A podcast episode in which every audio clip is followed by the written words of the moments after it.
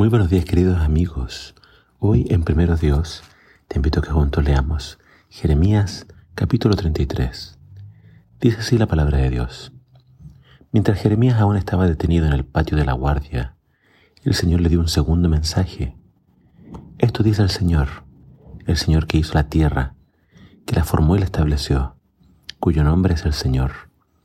Pídeme y te daré a conocer secretos sorprendentes que no conoces acerca de lo que está por venir. Pues esto dice el Señor, Dios de Israel. Ustedes derribaron las casas de esta ciudad y hasta el palacio real a fin de conseguir materiales para fortalecer las murallas contra las rampas de asalto y contra la espada del enemigo. Ustedes esperan luchar contra los babilonios, pero los hombres de esta ciudad ya están como muertos, porque mi terrible enojo he decidido destruirlos. Los abandoné debido a toda su perversidad. Sin embargo, llegará el día en que sanaré las heridas de Jerusalén y le daré prosperidad y verdadera paz. Restableceré el bienestar de Judá e Israel y reconstruiré sus ciudades. Los limpiaré de sus, pecados contra mí y perdonaré todos sus pecados de rebelión. Entonces esta ciudad me traerá gozo, gloria y honra ante todas las naciones de la tierra. Ellas verán todo el bien que hago a mi pueblo y temblarán de asombro al ver la paz y prosperidad que le doy. Esto dice el Señor. Ustedes dijeron, esta es una tierra desolada de donde la gente y los animales han desaparecido. Sin embargo, en las calles desiertas de Jerusalén y de las otras ciudades de Judá volverán a oírse risas y voces de alegría. Otra vez se oirán las voces felices de los novios y las novias junto con las canciones alegres de las personas que traen ofrendas de gratitud al Señor. Cantarán, denle gracias al Señor de los ejércitos celestiales, porque el Señor es bueno, su fiel amor perdura para siempre. Pues restauraré la prosperidad de esta tierra, a como era en el pasado, dice el Señor. Esto dice el Señor de los ejércitos celestiales. Esta tierra, a pesar de que ahora está desolada y no tiene gente ni animales, tendrá otra vez pastizales donde los pastores podrán llevar los rebaños.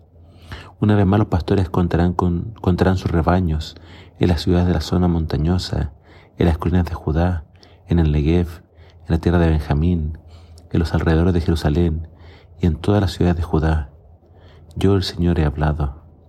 Llegará el día, dice el Señor, cuando haré por Israel y por Judá todas las cosas buenas que les he prometido.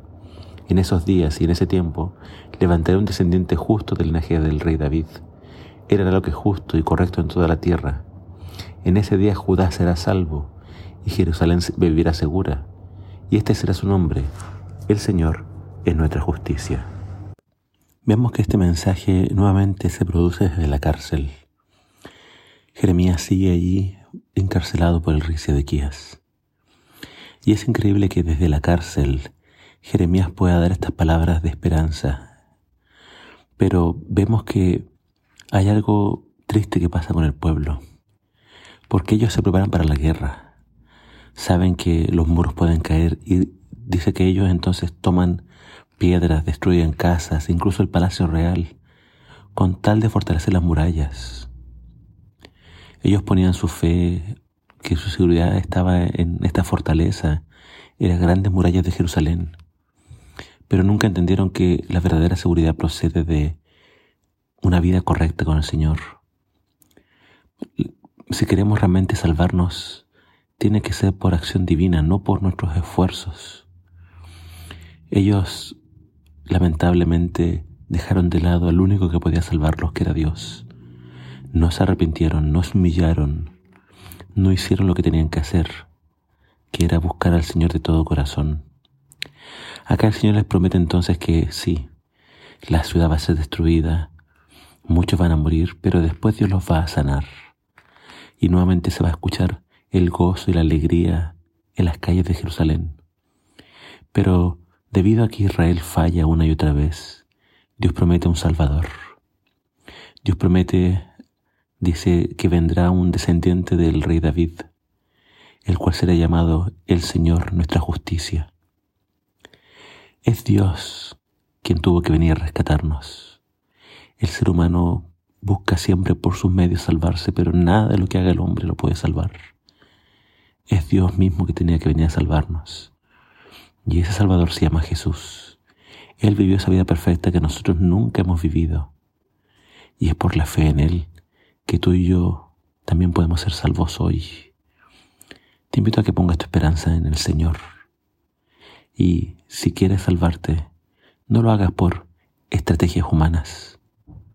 Si quieres ser salvo, confía tus pecados, apártate de ellos y pon tu esperanza en el Mesías, Yeshua HaMashiach.